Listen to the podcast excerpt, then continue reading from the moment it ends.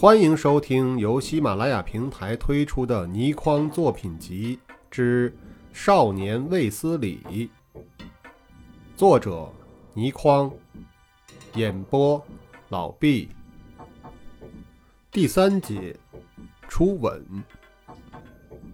天气极好，斜阳余晖在整个天空上铺上了一层艳红色，半边天。全是深浅不同的红色鱼鳞云，美丽无比。我躺在草地上，以臂作枕，极目天际，先开口：“有鱼鳞云，明天会有风雨。”祝香香坐在我的身边，她的回应来得很快：“明天的事谁知道呢？”她的话听起来有些伤感。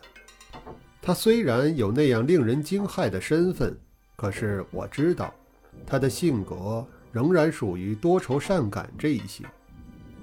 我转过头向他看去。事实上，我除了欣赏天上的晚霞之外，也一直在看着他。我的眼光有时甚至相当大胆。他虽然不回望我，但是他必然感受到我的眼光，因为。每当我的目光变得大胆，他长长的睫毛就会颤动，牵动了我的心跳。来到这片草地，我就仰着躺下了。他坐在我的身边，这是古今中外男女在草地上固定不变的姿势。不相信的话，可以去任何草地上做仔细的观察。他约我到这里来，可是他却并不开口。只是耐心地把身边的茅草拔起来，拨出它们的蕊，那是如牙签大小的软软白白的草蕊。他拨了十来根，放在手心，向我递过来。我取了其中的一大半，放在口中嚼着。这种草蕊会带来一种清清淡淡的甜味。他把剩下的一小半放进了自己的口中，也缓缓嚼着。然后，他的视线停在自己的手心上，想起在那株大桑树上，他用手掩住了我的口，我伸出舌来，竟在他的手心上舔了一下的情景，我心中有异样的感觉。他是不是也有同样的惊异之感呢？他的脸颊为什么红了起来？只是由于晚霞的映照，还是别的原因？那种惊异的感觉渐渐在我的身体中扩大，形成了一种渴望，想和他亲近，不单是握住他的手，而且希望能够亲到他的唇。这种渴望甚至化为了行动的力量。我突然坐身起来，向他凑过去，他也正好在这时抬起头向我望来。我和他隔得十分近，在那一刹那。我在他的眼神中找不到鼓励我进一步接近他的神色，那令我心头狂跳，整个人僵呆住了。他又垂下了眼睑，用听来十分平静的声音问：“你在学武，是不是？”我在叙述日后的经历时常用的一句话是：“我曾受过严格的中国武术训练。”简化来说，就是从小习武，这是瞒不过祝香香的，因为她也必然是一个从小习武的人。所以，我心中有点惊讶，因为当我知道她的特殊身份之后，她对我说：“别问我有关的一切，那是秘密，而探听他人的秘密是不良行为。”现在他这样问我，算不算是不良行为呢？我回答了他的问题，直视着他。他吸了一口气，神情十分认真。带我去见你师傅。老实说，我极喜欢祝香香，也会尽一切可能答应他任何的要求。可是他要我带他去见我师傅，这令我一时之间不知如何才好。道理很简单，我的武术师傅。是一个怪的不能再怪的怪人。我吸了一口气，我，我先把拜师的经过简单的告诉你吧。祝香香没有反对，静静的等我说。拜师的过程其实相当简单，那是一个大雪纷飞的日子。家中的长辈告诉我，如果我喜欢习武，今天可以拜师。小孩子都喜欢习武，自然很快乐地答应。那是一个大家庭，共同住在十分巨大的大屋之中。大屋有许多院落，有一些是虽在屋中长大，但也从来未曾到过的。我就被两个长辈带到了一个十分隐蔽的院落中。推开门，看到一个又高又瘦的中年人。那样的大雪天儿，只穿着一件灰布罩衫儿。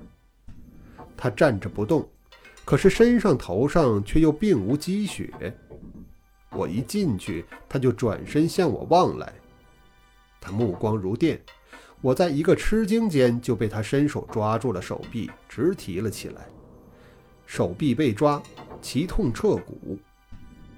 那种剧痛一直是想起来就发抖，所以我一面发抖，一面对祝香香说：“你见他干什么？只怕他一抓你手臂就得折断了。”祝香香分明也骇然，可是她还是坚持带我去见他。我有特殊的原因。我叹了一声，一跃而起，拍了拍身上的土。好，走。祝香香一声不出，跟在我的身后。为了不惊动大屋中的其他人，我和朱香香自屋后的围墙中翻进去。那时，满天晚霞已变成了深紫色，暮色四合了。推开了院落的门，就看到师傅直挺挺地站在一丛竹子之前。这是他一天二十四小时之中花时间最多的行为，至少超过十小时。我曾问过家中的长辈，师傅的行为为何如此之怪，得到的回答是斥责。只有一个堂叔，年纪比我大不了多少，才告诉我，这叫伤心人别有怀抱。当时年少，自然不明白这句话中所包含的沧桑。傍晚并不是我习武的时间，所以我一推门进去，师傅就肃然转过身来。接下来发生的事，简直事先绝无法料得到。祝香香在我的身边，师傅一转过身，自然也看到了他。两个人才一看到对方，竟然同时发出了一下尖锐之极的叫声。又各自伸手向对方指了一指，紧接着，祝香香一个转身夺门便逃，身法快捷无伦，任何人在这样的巨变之中都不知道该如何做。但是我自幼反应敏捷，连想也没有想，一个转身也扑出门去去追祝香香。祝香香先我一步翻出围墙，我紧跟着追上去。他一直在前飞奔，足足奔出了好几里地，连我也气喘到胸口发疼，才在一株树下停步，扶着树喘气。我赶到他身旁，两人除了喘气之外，什么也不能做。等到呼吸渐渐恢复正常，我们才突然发现，原来我们面对面，距离如此之近，鼻尖之间相距不会超过二十公分。我相信他和我同时屏住了呼吸，在这时，我慢慢的和他更接近。他有点全然不知所措的神情，双眼闪耀着十分迷惘的光彩，一动也不动。一个十分自然的亲吻很快就可以完成，可是就在这时，他的手扬起，抵在我的心口。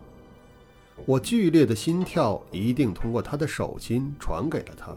所以他也震动了一下，他口唇先动，用十分低但十分清楚的声音说了两句话，我完全可以听得懂他说的是什么，但还是无法相信。我实在想笑，但张大了口出不了声，而祝香香叫：“是真的。”他一面叫，一面又奔了开去，我没有追。只是泥塑木雕一样的站着。那天晚上，我究竟在树下站了多久，实在难以记忆了。只记得又推开了院落的门时，头发和身上都很湿，那是露水，午夜时分才会产生的自然现象。师傅仍然站在那丛竹子之前，和往日不同的是，他并没有叫我习武，只是一声不出。我自己也心神恍惚，一切的经过好像是一场怪不可言的梦。所以我也不出声。又过了好一会儿，师傅才缓缓转过身。我向他看了一眼，心中着实吃惊。师傅的双眼一向炯炯有神，可是这时竟然完全没有了神采。想起他和祝香香一个照面后的那种怪异情形，我心中大是嘀咕，怕不但会挨骂。而且还会被责打。如果是那样，那真是乖乖不得了。师傅的武功究竟有多高，我那时完全不知，直到现在也还不知道。但是我曾见过一次，他怔怔站在竹前，忽然一伸手抓住了一根一握粗细的竹子，也没有见他怎么运动，那根竹子竟叫他抓得咯咯断裂。那一次目睹的情形令我骇然，这才知道我第一次见他，我被他抓住了双臂，奇痛彻骨，还算是好的。他可以轻而易举把我的臂骨捏碎，而且一个授业很严厉的师傅，给少年人的印象不多，大多只是敬畏。我和师傅的关系也是一样。私下给师傅取的外号是“铁面人”，从来没有见他笑过。更急的是，全家上下竟然没有一个人知道他的来历。当然，几个主要的长辈应该知道，只是不肯说。而且，大家庭之中和我同年龄的孩子不少，他却经过了一年的挑选，只挑中了我一个。他是在什么情形之下进行挑选的，我也一无所知。对于这样一个身怀绝技又神秘无比的人物，自然更有一种莫名的恐惧。何况他和祝香香见面的情形又如此怪异，我惴惴不安地等他发落。他目光空洞，向着我，可是却又像根本看不见我。过了好一会儿，他才十分缓慢地挥了挥手。今晚不练了，明天再说。一时之间，我不相信自己的耳朵。拜师之初，他就曾十分严厉地告诫：习武练功一日不能停，停一日就有惰性，会停两日、三日，再也练不下去。所以一听他那样说，我呆了一呆，才说：“师傅，我自己练。”师傅也不置可否，只是又挥了挥手。我看出他不想有人打扰，就退了出来。当晚我睡得不好，翻来覆去的想，明天怎么问祝香香？他究竟有什么特殊的原因要见我师傅？又何以见了师傅会有这样的怪现象？想好了如何发问，可是第二天祝香香竟然没有上学。好不容易等到了放学，我装着不经意向几个女同学问他们可知祝香香的地址，只有一个知道她住在城东一带。县城虽不是大城市，但也有大街小巷。我在城东乱转，一直转到天深黑，也问不出所以然，只好回去。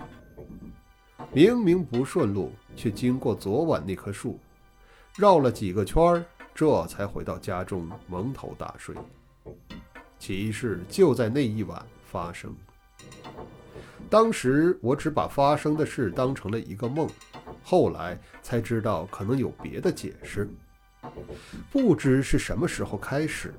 我感到自己在一种十分朦胧、记忆并不完整的情形下，又身处在那株树下了，心情十分焦急。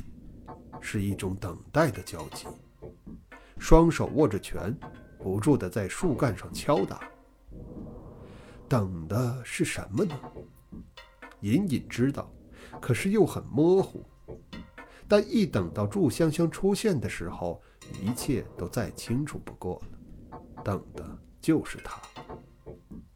我甚至不知他何时会来，但是我知道他一定会来。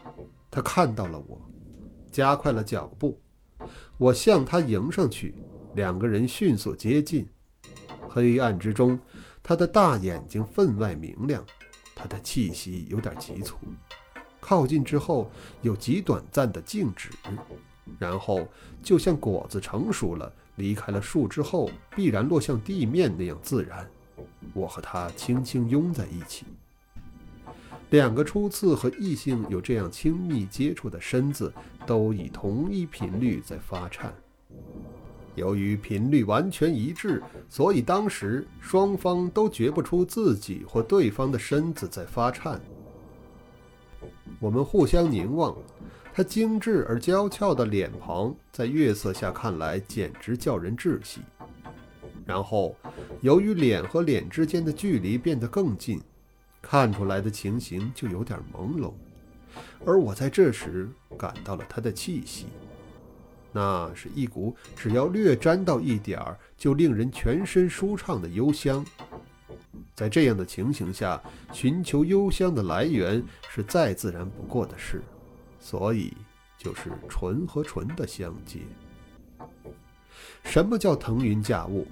那时就是，才一和他柔软的、润湿的双唇相碰，人的其他感觉便不再存在了。不知道是什么样的生物化学作用，在脑部起了什么样的运作。只不过是唇和唇的接触，怎么会令得整个人都飘了起来？连万有引力的定律都不再存在呢？他一直偎在我的怀内，我并不感到他把我抱得越来越紧，只是感到我和他唇和唇压得更紧，两个人的气息都急促，感到需要喘息。于是，更奇妙的事发生了。我们都微微张开了口，本来只是芳香的气息，这时变成了实实在在的感觉。软滑和芳香的组合渗入口中，传遍全身。时间停顿，四周围的一切消失，是真实，但又是那么不真实，进入了一个前所未有过、怎么想也想象不出真正滋味的奇妙境地之中。初吻，初吻是每一个人都会有的经历，但绝少像我那样奇怪。因为当我的一切感觉渐渐恢复正常之后，我发觉自己双眼睁得极大，躺在床上，根本不在那株树下，也根本没有祝香香柔软娇小的身子在我的怀中。一场梦。可是我坚决摇头，不承认那是梦。因为那种美丽的感觉太真实，不可能是梦。正在我自己思想做梦和不是梦的斗争纠缠时，门推开，师傅进来了。我想起错过了练功的时间，一跃而起。师傅望了我片刻，声音有点哑：“我走了。”他竟没有多说一个字，转身便出了门。我追出去，早已踪影不见。那是我武术的启蒙师傅，他是一个奇人。要写他的故事，可以有许多许多，但这个故事并不是写他的。天刚亮就到学校，祝香香仍没上学，又在东城转到天黑，再在树下等。不断用拳打树，使拳头感到疼痛，以证明不是身在梦境。可是打到天亮，祝香香也没有再出现。一直到十天之后，我已似乎绝望了，祝香香才又在学校出现。若不是众多学生在，我一定如饿虎扑羊一样把她搂在怀中了。他向老师解释。十天前和家人有事北上了。据他说，是那晚见了我师傅之后，天没亮就动身搭火车走的。我连问了几次，日子时间没有错，足可以证明第二天晚上我在树下和他亲热，只是一场梦。令我沮丧之极的是，过了几天，有一次我们单独相处，突然之间，我觉得可以化梦境为真实。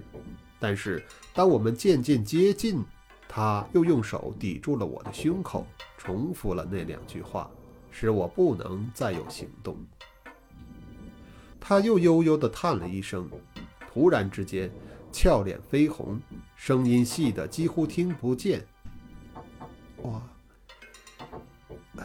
有一个晚上做了一个像真、像真实经历一样的梦，和你，和你。他脸红的像火烧，指了指我的唇。我失声的问：“是你见我师傅之后的第二晚吗？”他的头垂得极低，但还是可以听到他发出了“嗯”的一声。我感到一阵晕眩。这是什么现象啊？两个人相隔遥远，却又同在一个梦境中相聚亲热。卫斯理毕竟是卫斯理，连这么普通的初吻都可以闹得如此迷幻。各位自然也可以明白，何以在我日后的遭遇中，我不止一次假设人的身体和灵魂的关系。毫无疑问。树下相拥吻的感觉如此真实，是我们的灵魂真曾相聚的一次经历。哦，对了，祝香香两次用手抵在我的胸口，不再让我接近时所说的是什么呢？她说的是：“我有丈夫，指腹为婚的。”第一次听到这样的话，必然忍不住想大笑，是不是呢？第三节完。